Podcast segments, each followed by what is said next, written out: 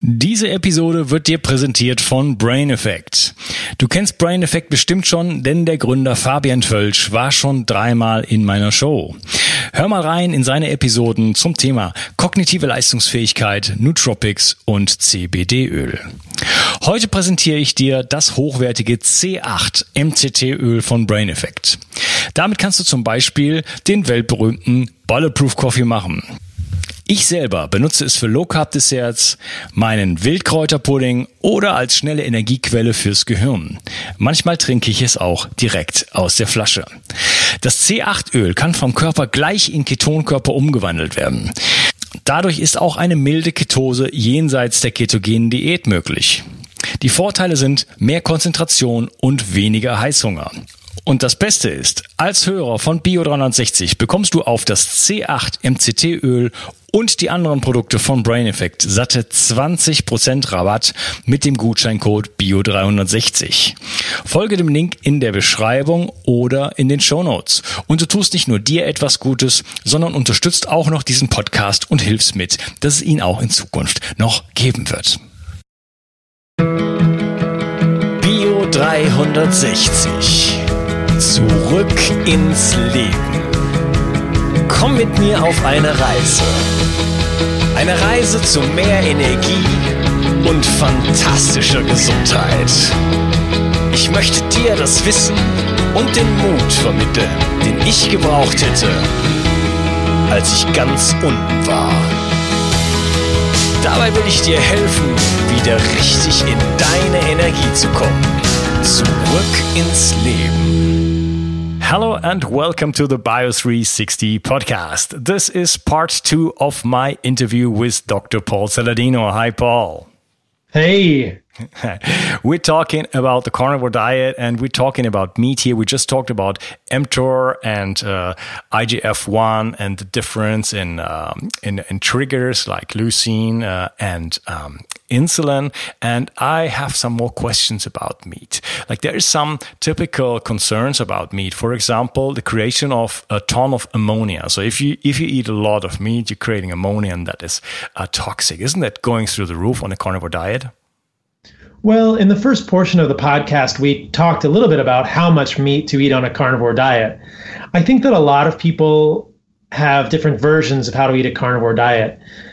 From what I can tell, it's not evolutionarily consistent to eat three to four pounds or multiple kilograms of meat per day.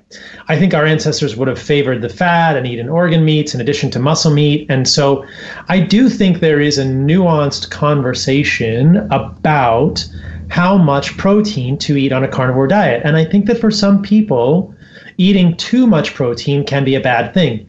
In what I would consider to be my ideal version of a carnivore diet, I'm not urging people to overeat protein. Most of us can do what is called the urea cycle in the liver. This is where the liver has a series of enzymatic reactions and uses nitrogenous uh, compounds, amino acids, to convert to which are converted into urea, water soluble form for nitrogen excretion.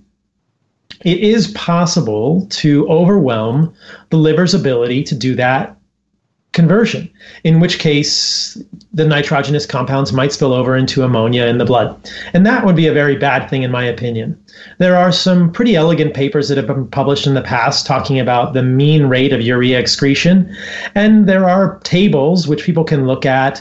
There is some genetic variability in terms of our upper limit for protein consumption. And I think that if someone were going to construct a carnivore diet exclusively out of meat, they could certainly exceed uh, their mean uh, rate of urea excretion being uh, the ceiling for that, in which case that would not be a good thing. But I'll be very clear that the way I construct a carnivore diet, the way I would recommend people construct a carnivore diet, the way that I think our ancestors would have eaten, would not have even come close to that. So people are probably asking, how much protein should I eat?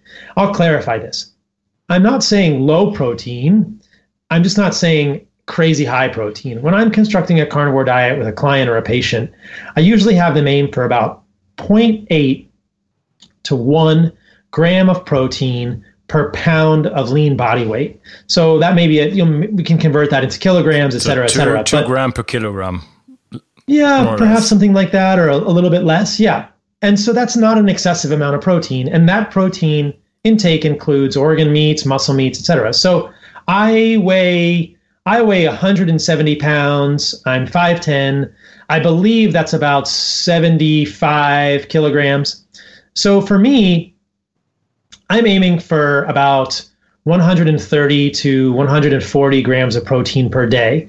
And that's not an excessive amount when we think that. So I, yeah, I, I, not, I, wonder if I exceed that with my with my one meal per day because I don't have the trimmings and stuff. I I, I, use a lot of rendered fat, but I wanted to ask you like how you compose it. I mean, you already told it in the beginning, but I find it hard to find really the fatty cuts and uh, all that. I mean, I really try, but there's not so much fat around. Actually, I go to the butcher and I'm like, oh my god, you know, it's all lean stuff. And I go, I mean, I I have uh, uh, all the organs that I can get my hand on, you know, but. Um, it's not so easy to get a lot of fat.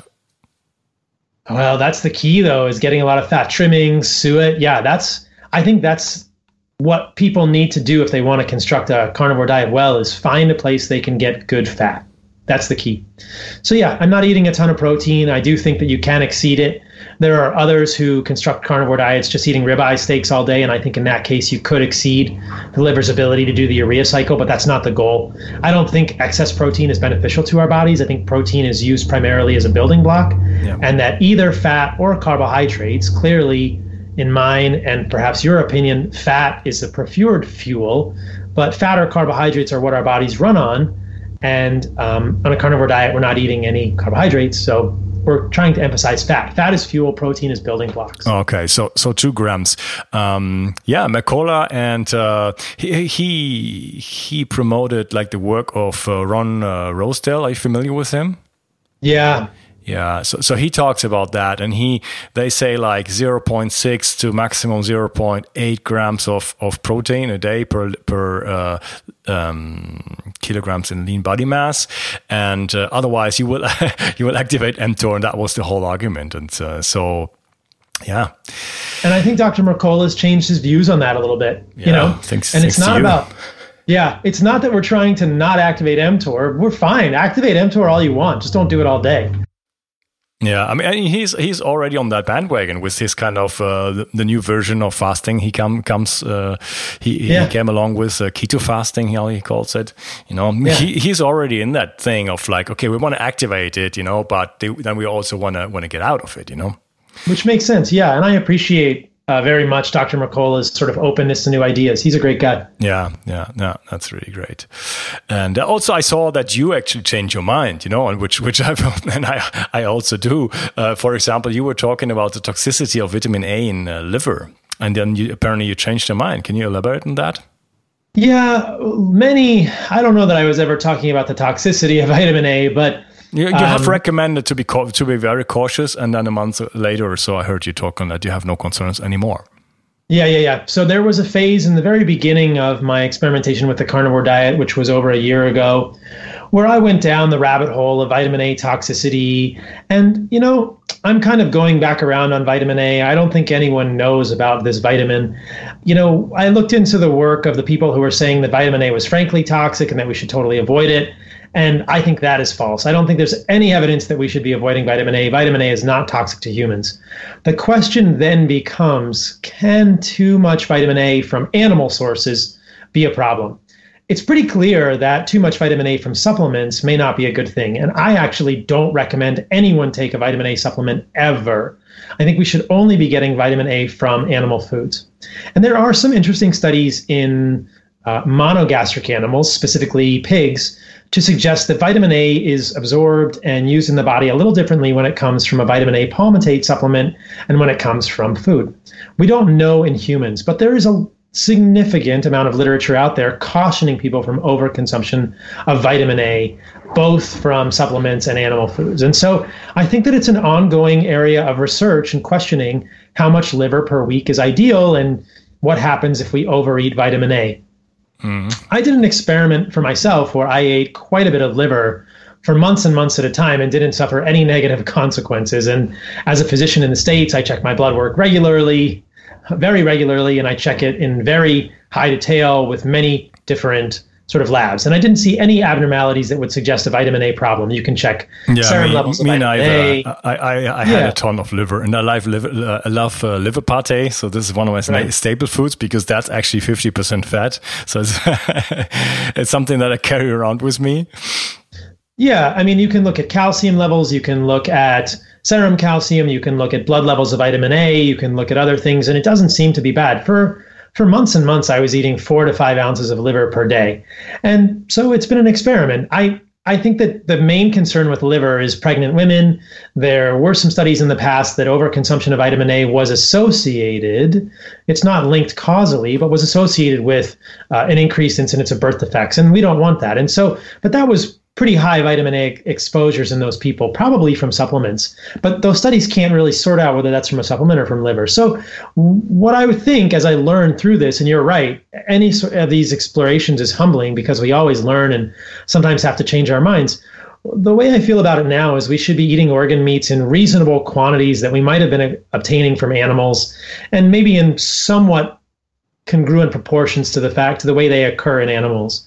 So over the course of a day, you know, I'll eat, like I said, I might eat a pound of muscle meat or a little less than a pound of muscle meat, and I might have three or four ounces of organ meats total.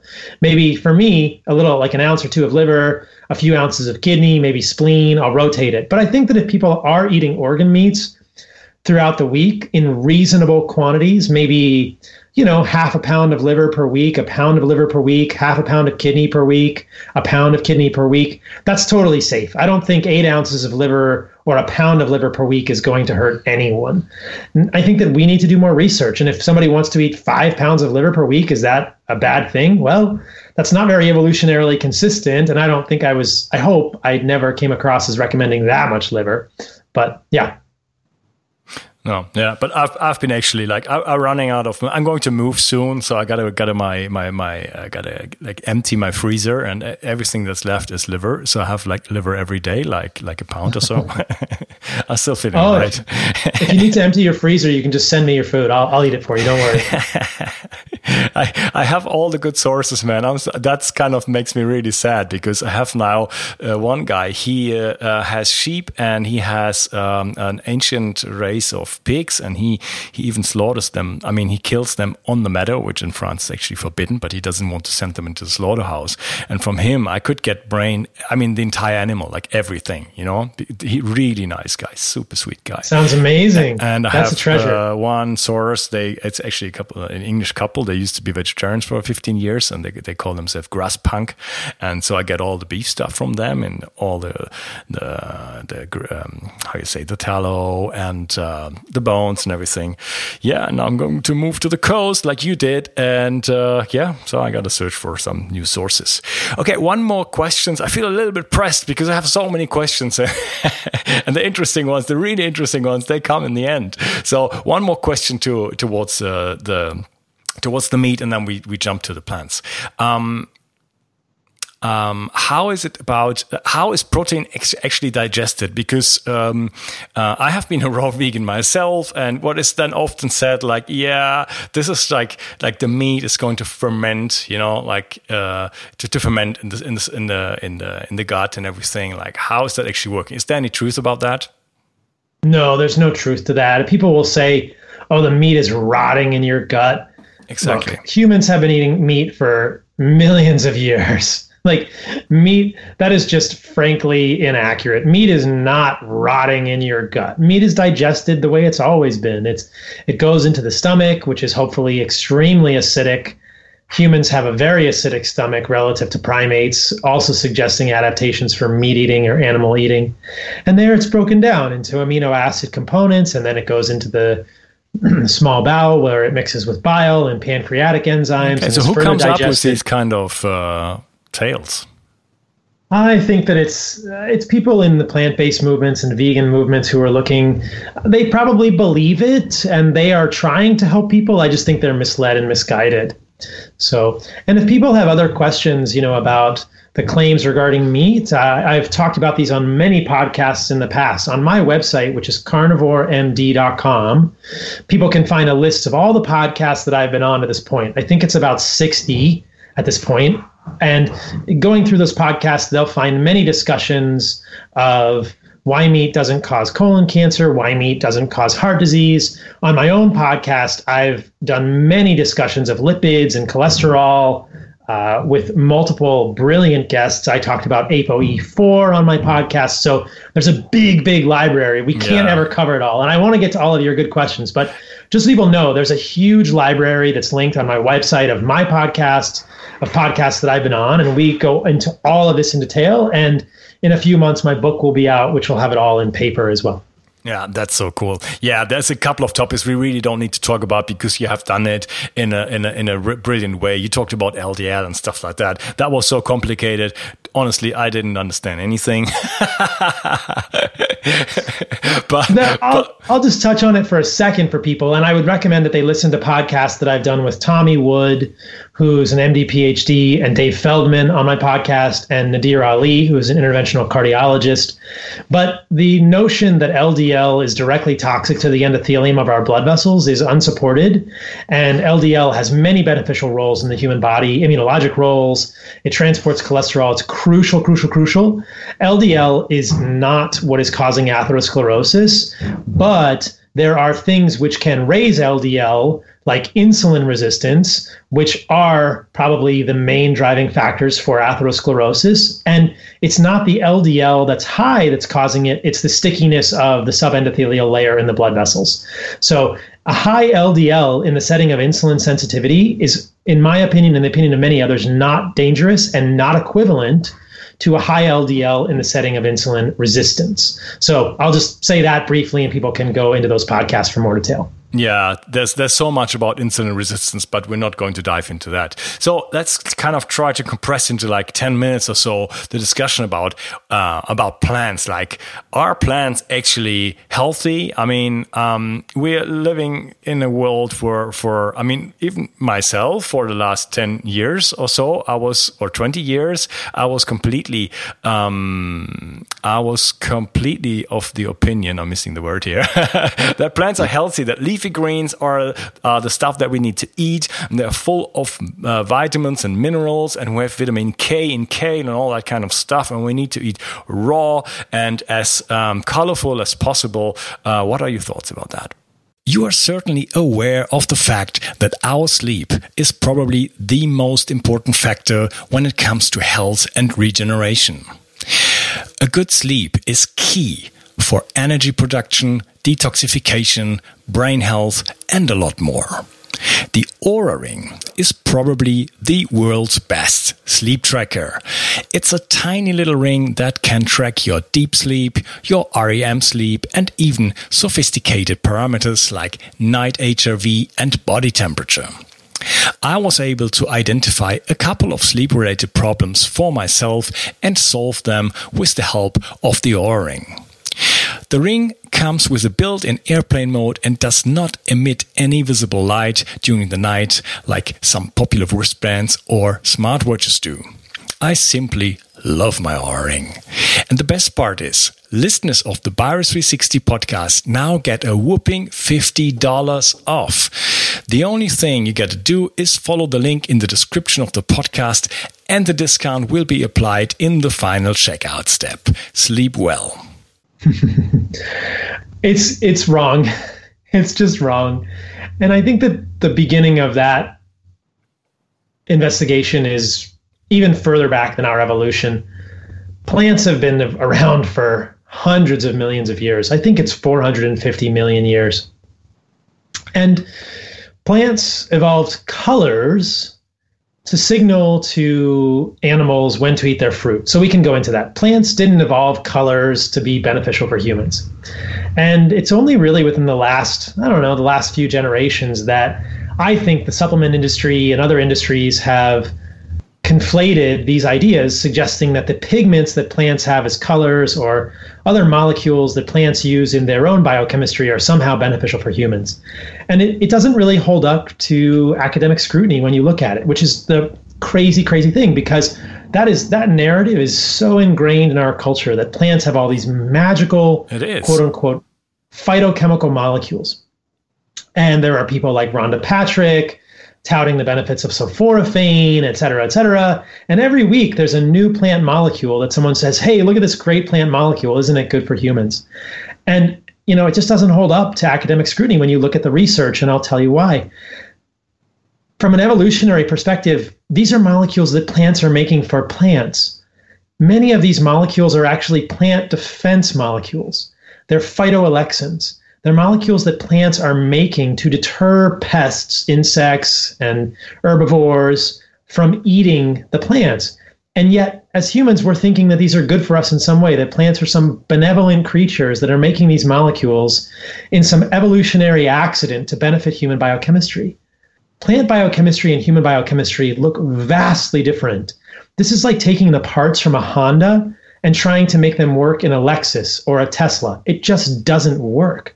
Every once in a while, by some crazy accident, you might be able to put a Honda part in a Tesla, but it's not the ideal part. And that's what we see. These are different operating systems. Plants and animals are different operating systems.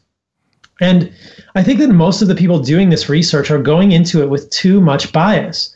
And they're hoping to see a benefit, but they're losing the forest for the trees. They're losing their perspective. And there certainly are studies out there that, from a very myopic perspective, a very zoomed in perspective, show that a plant molecule can do something that could be construed as beneficial in the human body. But you could also make the same argument for a molecule like ibuprofen or a molecule like metoprolol or a molecule like any of the pharmaceutical molecules that we use in medicine today. And what's been lost, the perspective that's been lost, is that plant molecules are the same as these pharmaceutical molecules. They're perceived as foreign to our bodies. And what we know, and what is often ignored, invariably ignored, is that foreign molecules always have side effects. And they're not even really side effects. They just have more effects than the one effect that we want to focus on. If I told you that ibuprofen, which is, I don't know, maybe you guys have a different name for this, or Aleve, which no, is naproxen. Like that, yeah. Ibuprofen. So if I told you ibuprofen is the greatest thing in the world, it's going to take away all your pain. You should take ibuprofen every day. You would say, "No, Paul, that's dumb." Like I know that ibuprofen is going to hurt my stomach. I know that ibuprofen is going to hurt my kidneys. People don't have problem wrapping their head around the notion that pharmaceutical molecules, quote unquote, are going to have side effects. But when it comes to these plant molecules, we are too quick to forget that these plant molecules are exactly the same. They fit into the exactly same paradigm. They have side effects, which are actually just effects. And no one tells us about the side effects because they want to sell us the plant molecule. The pharmaceuticals in the drug industry are regulated by the FDA. They have to tell us about the side effects. No one has to tell us about the side effects of plant molecules. But if you look at the literature, there's a vast body of literature that gets underemphasized or never talked about regarding plant molecule side effects. So, what am I talking about here? You know, things like sulforaphane or even resveratrol are a great illustration of this. Resveratrol was this darling molecule that is produced by plants in response to fungus and in response to insects eating it. So resveratrol is a phytoalexin molecule. It's part of a family called polyphenols. And in lower organisms, worms, mice, uh, you know, uh, frogs, resveratrol looked like it might extend lifespan by improving insulin sensitivity, or, well, perhaps not insulin sensitivity per se, but by affecting a family of genes called the sirtuins. And yeah. so researchers went crazy. They, they had a party, they popped champagne, they said, we're going to make a million dollars, we're going to make billions. And except when you look at resveratrol in humans, it failed miserably, and the side effects were never talked about. But still, resveratrol is a multi-million dollar supplement every year, and yet all the human trials have failed to show any benefit and the side effects are never talked about. In the human trials with resveratrol, it's shown to decrease androgen precursors. So it's a hormonal mimetic, it's an estrogen mimetic. And resveratrol has been shown to potentially trigger many immunologic functions in a negative way in the human body. So there are these side effects, quote unquote, of these molecules that are never talked about. People just say, take resveratrol, you'll live forever just like worms. Except resveratrol has failed in trials of non alcoholic fatty liver disease. It worsened metabolic syndrome, meaning it worsened dysglycemia, it worsened glucose tolerance, oh, really? it decreased androgen precursors and testosterone in humans. And so, but nobody ever talks about these side effects of the plant molecules. And invariably, the plant molecules have side effects. Curcumin is another fantastic example that I'll just, if you indulge me, I'll talk about. Curcumin is also a polyphenol. It's the one in turmeric. And everyone says, oh, curcumin is amazing. It's anti inflammatory. But curcumin is very similar to molecules like ibuprofen in that, yes, there are some studies which show that curcumin can act to abrogate inflammatory mechanisms in the human body. But at the same time, curcumin has also been shown to have side effects in the human body. And so if you have pain in your toe and you want to take ibuprofen or curcumin, you could take whatever you want. You, I think that you should figure out what's causing the pain in your toe rather than taking either of those. But they both might work to quell the pain in your toe. And they both are going to have side effects in your human body. And people would say, oh, the side effects of curcumin are much less. And that's where I debate them. Curcumin has been shown to have some pretty significant side effects. In cell culture, it's toxic to both cancer and native cells. It's been shown to affect the way the DNA unwinds and is replicated. Curcumin can affect potassium channels. It's curcumin has dangerous side effects in the human body, just like ibuprofen does. And so none of these plant molecules are a free ride. They're just like other pharmaceuticals. They all have side effects. Yeah, what makes me and, very suspicious of uh, curcumin is that is uh, it, it's almost not absorbed by the body, exactly, you know, naturally. Exactly. And so we're trying with uh, piperine or piperine, uh, and uh, liposomal and uh, micelle technology to to kind of like make a Trojan horse and, and, and get it into the body. And that is kind of that makes me suspicious because whenever we kind of as humans kind of outsmart nature, this is usually ending in a catastrophe. So is that kind of uh, the same thing going on there? Exactly. And so many of these polyphenolic compounds and non polyphenolic compounds in plants are very poorly absorbed. And you're right, piperine, I've spoken about that before. We're going to great lengths. We're liposomal. We're making curcumin liposomal. And I agree with you. Every time we try and outsmart four million years of human evolution, we've failed in the past. Maybe we'll eventually get smart enough and do something amazing, but people need to take this with a grain of salt. And one of my main issues with these plant compounds is we're trying to use them to become optimal, and we don't need to use them to become optimal. There are no plant compounds that do anything in the human body that we can't do without them.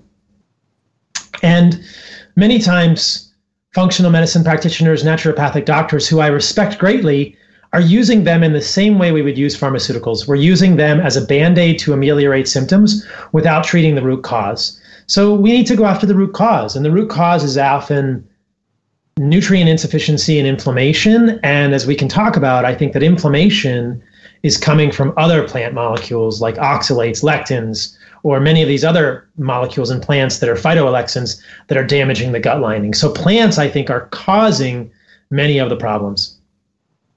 Okay. So maybe I try to sum up this uh, second part. You said that um, plants um, they do have some some compounds that might be beneficial, but like every plant on the face of the planet comes with um, other effects, with kind of side effects or different effects that ha have like a, a, price to pay. Let's say so. There are always some negative effects, and there might be um, even uh, outweigh the um, the, the actual benefits that we're trying to get from it. And yeah, I think it's always a net negative. And net there are negative. a series of there are a series of studies to suggest this. There are interventional studies that look at markers of oxidative stress, look at um, markers of immunologic activation, look at markers of DNA damage. People will always say, "What about hormesis? What about hormesis?" Hormesis has never been shown in interventional studies. There are interventional studies where they give people zero vegetables or a ton of vegetables, two groups for four to 11 weeks. And what you see at the end of those four to 11 weeks, you don't see hormesis. It doesn't work. The inflammatory markers, the markers of immunologic activation, the markers of DNA damage are the same in both groups, suggesting that plants are not having a hormetic effect, that plants don't have any benefit, that there's never been a benefit from an inflammatory oxidative stress perspective demonstrated with plant interventions. And that is a radical concept. Most people are not aware of those studies. They are just shown the short term myopic studies, which show, oh, if you give sulforaphane, DNA damage goes down. Yeah, well, if you eat broccoli for 11 weeks, DNA damage doesn't even change. So there's a discordance there. People are only shown the microscopic studies. They're never shown the interventional studies, which suggest no benefit. And there are multiple studies like that. So hormesis, it's never been proven. And in fact, I think it's a net negative. I think the plants are harming us in ways that people are not aware of.